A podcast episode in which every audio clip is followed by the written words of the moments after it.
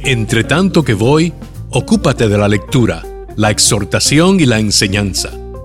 Presentamos Lectura Redimida con José Arturo Ruiz. ¿Es la Biblia machista? Esta es una pregunta que para muchos y muchas pudiera sonar muy fuerte y extraña. Sin embargo, es una pregunta que hoy en día nuestra generación se hace cada vez más. Para responderla con sabiduría, hoy tenemos una invitada muy especial.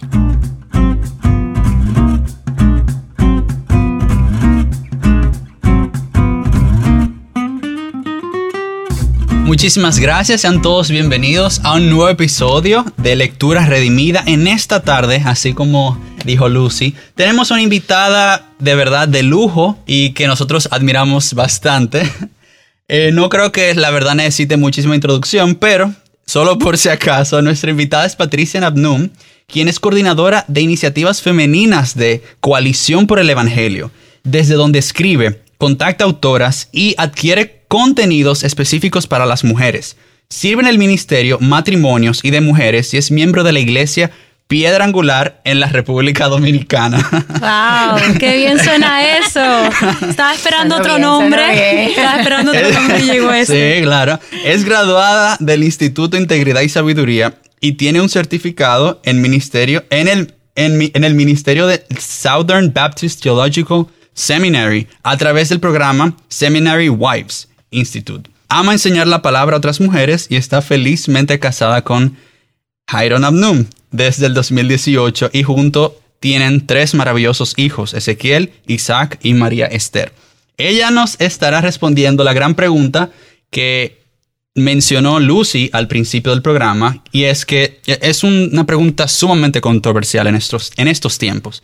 ¿Es la Biblia machista? Muchísimas gracias por estar aquí. Qué honor, qué privilegio.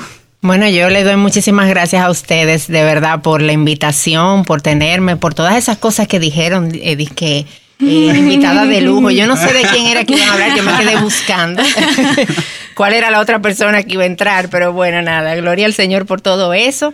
Em, y ustedes me trajeron para hablar un tema complejo, déjenme decirle. Mm. lo sabemos, lo sabemos. Por, la, eh, por todo lo que ha generado en estos días y todas las inquietudes que tiene la gente, pero me encanta poder estar aquí conversando sobre esto, porque es un tema que podemos traer desde la perspectiva bíblica y podemos darle una respuesta.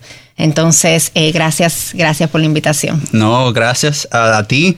Entonces, para empezar, ¿Es finalmente la Biblia machista, sí o no? O sea, ¿por qué muchos han tenido durante todo este tiempo eh, esa, esa idea eh, y cómo podemos entonces responder a eso? Bueno, mire, yo te puedo dar una respuesta corta y la respuesta corta es no.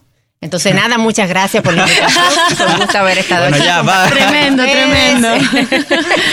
Pero no, me imagino que no se quieren quedar ahí. Yo tampoco quiero dejarlos ahí con la respuesta corta. Hay una respuesta larga con todo eso. Yo creo que lo primero que nosotros necesitamos eh, hacer es ver cuál es la definición de machismo. Porque la realidad es que muchas veces nosotros hablamos sobre temas que no sabemos exactamente qué es lo que significa. Yo no sé si a ustedes les ha pasado, pero uno muchas veces usa frases, usa palabras que escucha a otros repetir, pero nosotros no tenemos una idea muy clara. Y, a mí me da, me parece bien chistoso esto porque yo, tú mencionabas que yo tenía eh, tres hijos y una de ellas es una niña.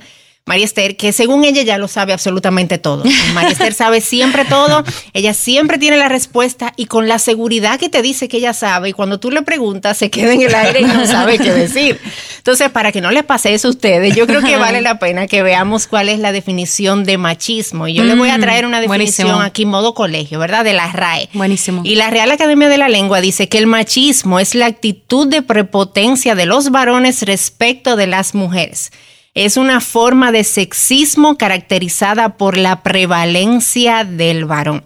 Wow, ok. Y yo creo que entender esta definición nos ayuda mucho eh, con esta respuesta de si la Biblia es machista, sí o no, y que ya dimos la respuesta corta de que la Biblia no es machista, porque lo primero que nosotros vemos en esa definición es que el machismo es pecado.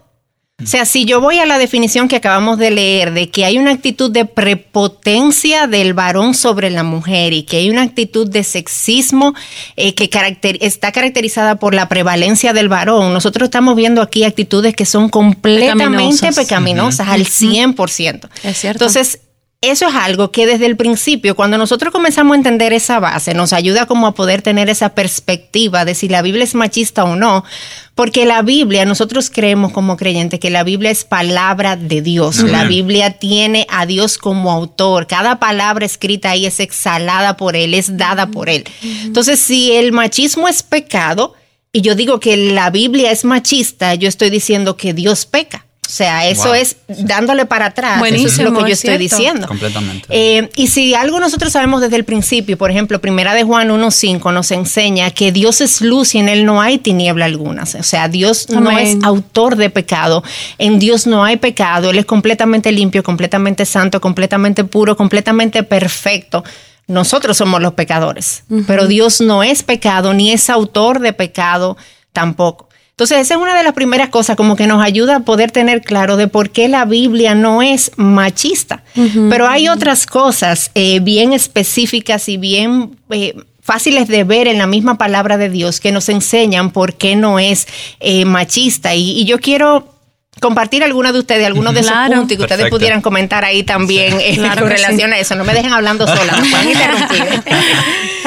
Pero bueno, hay algunas evidencias en la Biblia que nos muestran de que Dios le da igual valor al hombre y a la mujer. Ah, pero mira, excelente, porque esa era la segunda pregunta, creo que la vas a empezar a responder. No, está excelente, es precisamente eso. O sea, hay algunas diferencias entre el hombre y la mujer, ¿por qué es importante claro. o no? Mira, te voy a, voy a dejarte esa ahí guardada, pero está ahí, vamos a hablar de eso ahora.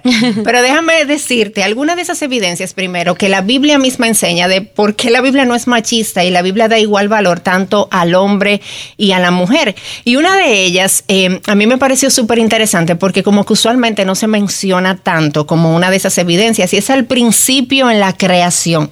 Nosotros vemos en la creación que Dios crea, ¿verdad? Y va creando todo y que va diciendo, vio Dios que era bueno, vio Dios que era bueno, vio Dios que era bueno, crea al hombre, vio Dios que era bueno y después mira y dice que hay algo que no era bueno. Génesis 2.18 es la, o sea, en un momento Dios menciona, esto, hay algo aquí que no es bueno y que dice, no es bueno que el hombre esté solo y ¿qué hace Dios ahí? Wow. ¿A quién hace Dios ahí? No podemos, podemos cerrar. Necesito que el hombre esté solo. Señores, eh, nos podemos ir. Este, este episodio está completo. Muchas gracias. Llegué. Por segunda vez. Excelente, nunca lo había visto así. ¿Qué Dios hace ahí? Dios crea a la mujer. No es bueno que el hombre esté solo. Y Dios hace a la mujer, Dios le hace esta compañera perfecta creada a su imagen, a la propia imagen de Dios. Dios le hace esta compañera a Adán. ¿Tú crees que un Dios machista un Dios que tiene esta prepotencia del hombre sobre la mujer, va a decir que no es bueno que Adán esté solo, si él pensara que Adán es suficiente, o sea, si él pensara que Adán es lo único que él necesita porque Adán es un hombre, entonces yo no necesito más nada. No, Dios viene y crea a la mujer. Y eso para mí es algo, es algo completamente hermoso. Eh, algo que vemos en Génesis también es que Dios le da, en Génesis 1.28, nosotros vemos cómo Dios le da tanto al hombre como a la mujer la tarea de ser mayordomos de la creación. Eso no es una tarea que Dios le da solamente a Adán. Él le dice a los dos, multiplíquense y ejerzan dominio sobre la tierra. Y esto es una tarea que Dios da tanto a Adán como a Eva también, como a la mujer también. Ah, yo no sabía eso. O sea, Eva también tenía esa asignación. Sí, claro, esto es en plural. Eh, o sea, Dios nos dejó aquí a nosotros, a todos nosotros como representantes de Él. Nosotros somos íconos de Dios mismo. Eso es lo que habla de que tenemos la imagen de Dios. Nosotros tuvimos hace, hace poco un invitado que nos habló sobre observar la Biblia y no solamente leerla. Y, es increíble que hemos leído esa descripción de cómo Dios creó al hombre y a la mujer. Y personalmente yo no me había detenido a entender y ver esa parte de que realmente la responsabilidad de, hacer todo eso fue para los dos. Uno normalmente piensa que Dios mandó al hombre como a trabajar duro y a la mujer a, dar a luz con dolor. Exacto. Es lo único que le llega a uno a la cabeza, pero viéndolo ahora como tú lo acabas de leer directo de la Biblia, es a los dos que le dio la responsabilidad. y esto es antes de la caída, ¿eh? o sea, en, la idea, en el diseño de Dios está eso, que la mujer pueda ser parte de esa mayordomía eh, para la tierra también. Entonces, siguiendo con el Antiguo Testamento, porque yo creo que em, a mucha gente le da mucho trabajo y donde ve a la Biblia como machista, principalmente es en la parte del Antiguo Testamento. ¿eh? Quizá con el, Nuevo Testamento se les hace más fácil, pero con el Antiguo no. Y la verdad es que hay algo que nosotros tenemos que entender, es que no tenemos dos dioses, no está el Dios del Antiguo Testamento y el Dios del Nuevo Testamento es el mismo Dios y su carácter es completo en el Antiguo y en el Nuevo Testamento y es el mismo carácter revelado. Entonces, eh, por eso yo quiero traer algunas cosas del Antiguo Testamento que muestran eso también. Pero otra cosa que vemos ahí es que nosotros vemos a mujeres actuando en el Antiguo Testamento con valentía y siendo celebradas por eso eh, ahí en el Antiguo Testamento. Por ejemplo, las parteras hebreas que nosotros encontramos en, en Éxodo, perdón, 1.20, que Dios les favorece porque ellas no decidieron hacer caso a lo que se le estaba proponiendo y decidieron guardar la vida, ¿verdad? De, de esos niños en ese momento. Y ellas son cuestionadas y el Señor, ellas eh, mienten eh, para favorecer esto, ¿verdad? Y el Señor las favorece y el Señor las guarda porque ellas están haciendo la labor de Dios y Dios las exalta ahí. Nosotros vemos a Raab, la conocida Raab, la ramera, ¿verdad? en, y en Hebreos 11:31, en ese, en ese famoso salón, de la, salón de la fe, está Raab brillando ahí porque por su fe ella decidió esconder y proteger a esos espías que estaban ahí. Entonces, ¿Dios qué hace? Dios la celebra y la pone ahí en el, Señor salón no, de la fe. Claro, o sea, el Señor no la descartó por eso y dijo, no, e, esta mujer va a contaminar mi lista. Al contrario, la incluyó. Incluso tengo entendido que ella sale también en la genealogía. en el, sí, Exactamente, al igual que Ruth también, que es parte directa de toda esta genealogía que nos trae al Señor Jesús, al Salvador, al Mesías esperado. Nosotros tenemos a la conocida reina Esther, ¿cierto? Que Dios le permite levantarse en medio de un momento crucial a favor del pueblo de Israel. Entonces, todas estas son mujeres que jugaron roles súper importantes en toda esta historia de la redención que nosotros encontramos en la Biblia. En el Antiguo en el Nuevo Testamento, perdón, vemos a María, ¿verdad? María, esa llena de gracia que nos trae al Mesías, a quien Dios decide usar en su misericordia para traer a Jesús a nosotros.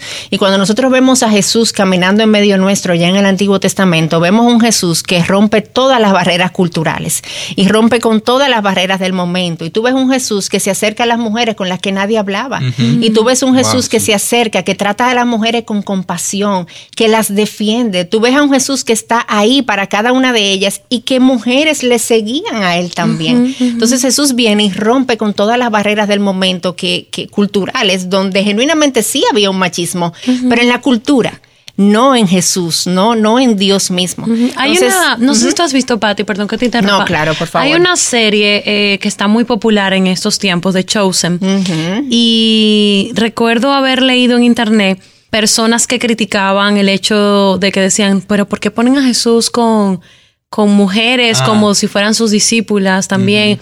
Y yo misma pensé, oye, pero es verdad, quizás están tratando de ser inclusivos, porque la verdad es que el cristianismo eh, progresista, creo que se dice, eh, está haciendo mucho daño eh, a, a, la cultura cristiana bibliocéntrica, ¿verdad? Y cristocéntrica.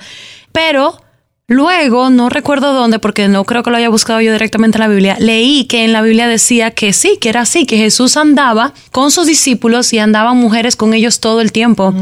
Y yo dije, wow, a mí me llenó de mucho gozo eso porque pensé, qué lindo que nuestro Mesías, nuestro Salvador, eh, aunque no era culturalmente lo que se, lo que se hacía, él sí recibía a estas mujeres para que caminaran con él definitivamente. Y, ciertamente no vemos en la Biblia que Dios hiciera apóstolas. Eso no, existe. Claro, son apóstoles.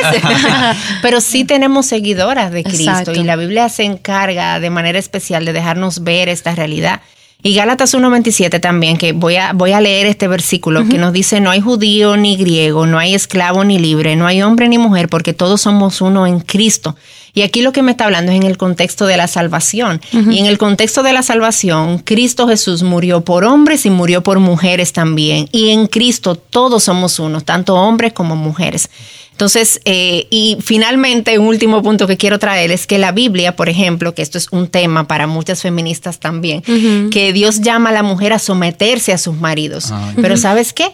La Biblia le dice al hombre que ame a su mujer como Cristo amó a la iglesia. ¿Sabes cómo Cristo amó a la iglesia? Dio su vida por ella. O sea que cuando tú pones en perspectiva, sométete a tu marido, ama a tu mujer, o sea, al punto de que si tú tienes que entregarte por ella, hazlo. Wow. Eh, tú no ves ahí una diferencia, tú no ves un machismo en las escrituras. Entonces, no, la Biblia no es machista en lo absoluto. Excelente. Totalmente. Yo, yo sé que habíamos dejado una pregunta por ahí en el camino de la si en la Biblia existen diferencias entre Sí, el hombre y la claro, mujer. Me gustaría claro. que nos hables y un sí poquito de eso. existen, pero son, no, no son diferencias de valor, es diferencia de roles. Y eso Exacto. es algo que debemos tener claro, porque tanto el hombre como la mujer tienen la imagen de Dios y tienen el mismo valor delante de Dios, pero Dios sí estableció roles distintos para el hombre y para la mujer. Y hay una frase de Gruden que a mí me gusta mucho, que dice, igual valor, igual honor, igual individualidad e igual importancia no requiere que las personas tengan los mismos roles o la misma autoridad.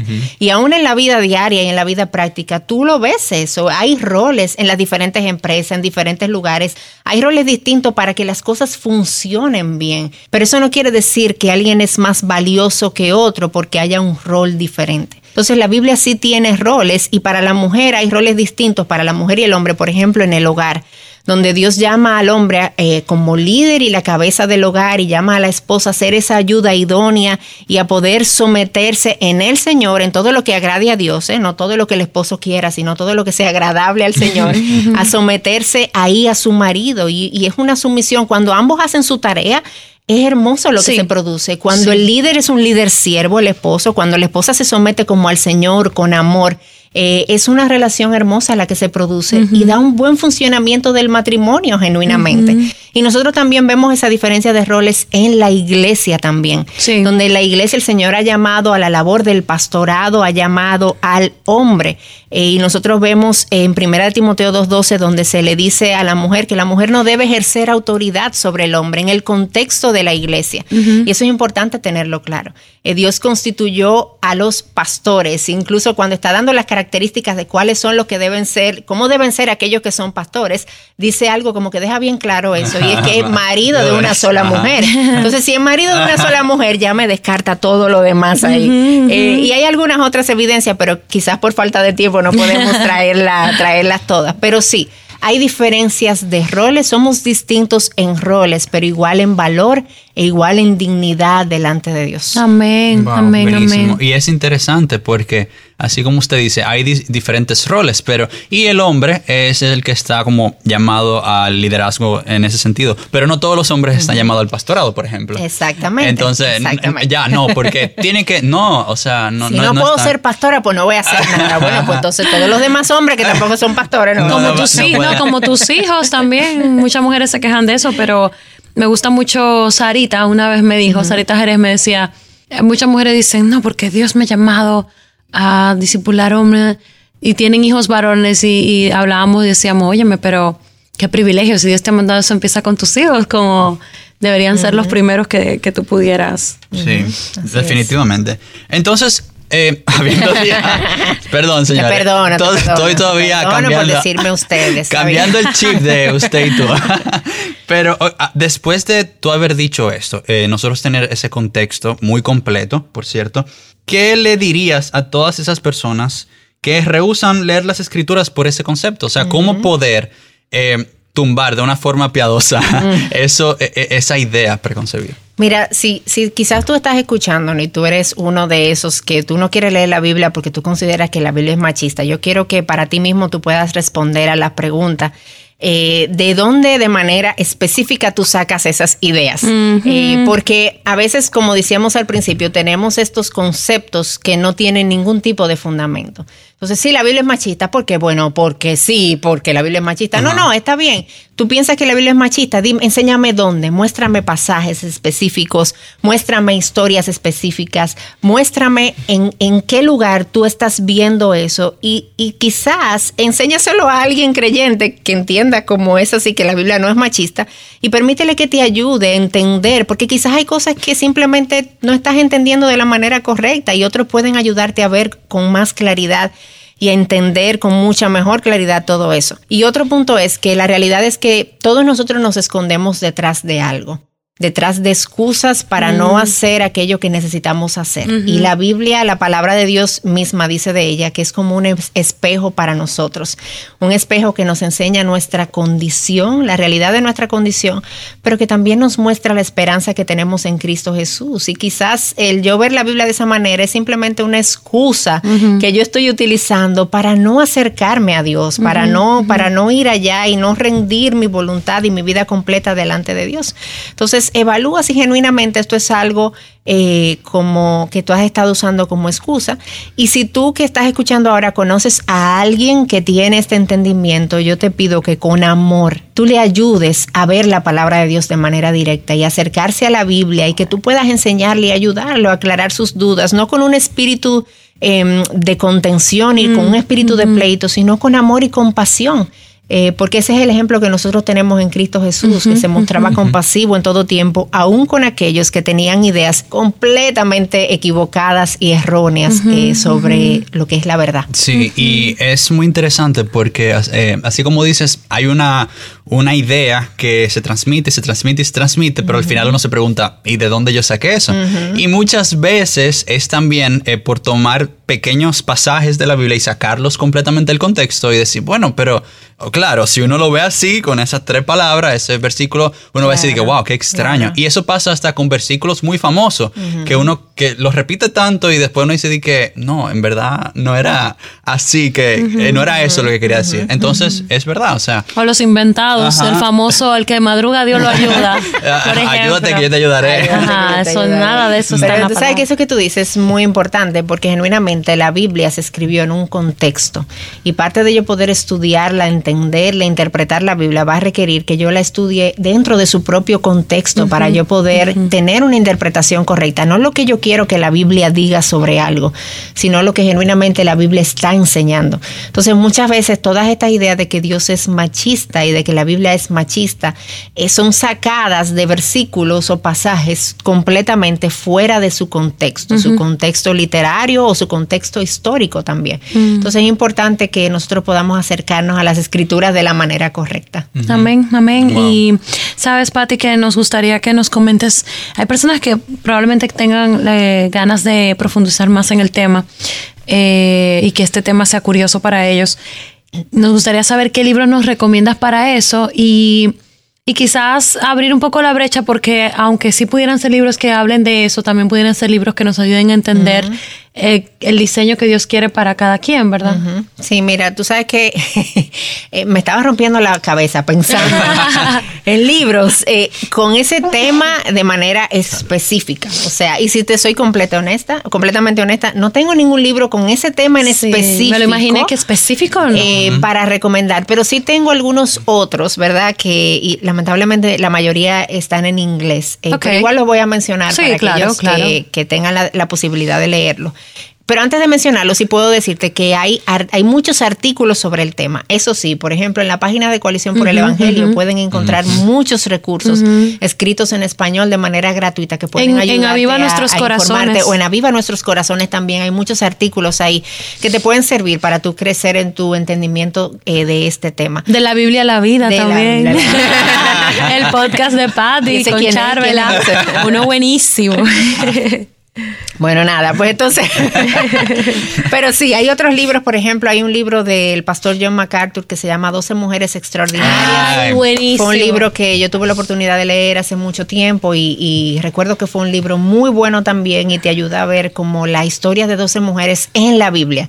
Eh, y eso te va a aprender sobre esas mujeres, te ayuda a ver el, carácter de Dios y la la posición de Dios con relación a las mujeres eh, también. Entonces, eh, hay otro que se llama The Accidental Feminist, que es de Corny Rising, se llama la autora, que habla mucho sobre el feminismo también y tú poder entender esta idea del feminismo y cómo entonces poder contrarrestarla con las escrituras también. Entonces, eh, hay otro que se llama By Design, que es de Susan Hunt. Ella tiene varios libros con relación a este tema, pero para la mujer en específico te ayuda mucho como a poder entender el diseño de Dios para la mujer. o sea, eh, qué, Dios tenía en mente cuando crea a la mujer y cuál es el diseño bíblico para ella. Entonces, yo creo que eso ayuda también a poder informar con relación a, a este tema. Buenísimo. Buenísimo. Ok, una pregunta que nunca puede faltar.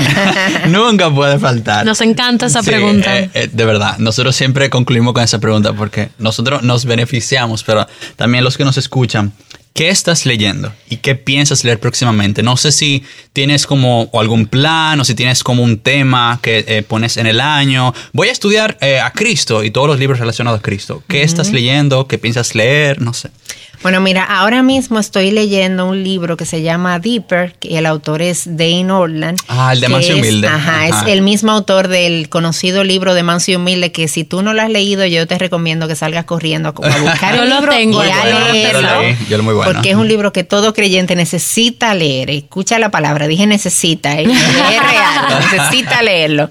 Pero bueno, este otro libro de él lo que habla es de cómo cambiamos y trae una perspectiva del cambio desde la desde el lente de la relación con Cristo. Nosotros mm. cambiamos a través de una relación con Cristo. Y es una perspectiva bien diferente y he disfrutado mucho el libro hasta el momento. No lo he terminado, pero vamos por ahí. ¿Y qué voy a leer después? Yo no estoy segura de que voy a leer después. Yo no soy de la gente que tiene un plan de lectura de cuáles son mis libros. Pero tengo el interés de leer el libro, el último libro de Jackie Hill Perry que se llama El Dios Santo, ah, que está en español. Entonces puede ser que esa sea mi próxima lectura, pero no estoy segura, pero puede ser. Yo lo tengo, pero no lo he leído. Tengo que bueno, mira que tengo que la mano. Ahí está. Pati, y de la Biblia, ¿cuál es tu libro favorito? ¿Cuál recorres mucho ahí? Bueno, bueno, bueno. Mira, yo tengo mi libro favorito de la Biblia está como por temporadas, realmente. eh, Dios me ha dado la oportunidad de, hacer como varios estudios bíblicos para mujeres y mientras estoy estudiando uno en específico, ese se convierte mi libro favorito por el momento. Entonces, mi libro favorito eh, recientemente es el libro de Santiago. Oh, que por cierto, tienes un estudio de Santiago. Exacto, que se llama Una Fe Viva. Entonces, eh, en este momento, mi libro favorito es el libro de Santiago, pero ahora mismo estoy haciendo un plan de lectura bíblica de un año. Okay. Y estoy en el libro de los jueces. Ay, ay, ay, ay, ay, ay. Entonces, vamos por ahí ahora mismo. en el Antiguo Testamento, porque es mixto con el Antiguo y el Nuevo Testamento. Ah, okay. Bueno, pero de verdad que muchísimas gracias, Patricia, por, por tu tiempo. gracias a ustedes. Por haber venido aquí. Eh, Esperamos que no sea la última vez. No, no. Hay tantos libros que pudiéramos tratar con Patty. Sí, sí. Y que por cierto, tienes eh, un libro que salió hace poco que se llama Desierto Espiritual. Un corazón en el desierto. Un corazón en desierto. Desierto Espiritual. Yo, he escuchado ese libro, Desierto Espiritual. Sí, sí, no estás lejos porque es sobre un corazón, desierto corazón, espiritual. Entonces... Patty, eh, no, no tenemos ni que mucho tiempo, pero ese libro Tú tienes que venir a hablar de ese libro aquí. un resumito así, en una oración, ¿de qué se trata ese libro? Invítenme. El libro trata sobre la sequía espiritual del alma en el que muchas veces nos encontramos y cómo podemos eh, volver a hacer o volver a tener ríos de agua viva corriendo en nuestro interior. Una vez más, y la esperanza que tenemos en Cristo para eso. Eso es como un resumito del libro. Muy resumido. Bueno, eso está en Tráigame todo lo que está en el menú. eso va pronto. Pero de verdad, una vez más, muchísimas gracias. Un honor y un placer tenerte aquí. Y también a todos ustedes que nos escuchan, gracias por estar aquí una vez más con nosotros. Recuerden seguirnos en Instagram como arroba. Y si tienen alguna pregunta o sugerencia de algún tema que quieren que compartamos aquí en el programa, bueno, ya saben eh, dónde encontrarnos. Que el Señor nos ayude a recordar que cada palabra que leamos edifique nuestras almas, sea de bendición para los demás y nos acerque más a nuestro Creador. Pasen un gran resto del día y que Dios los bendiga a todos. Nos vemos en la próxima.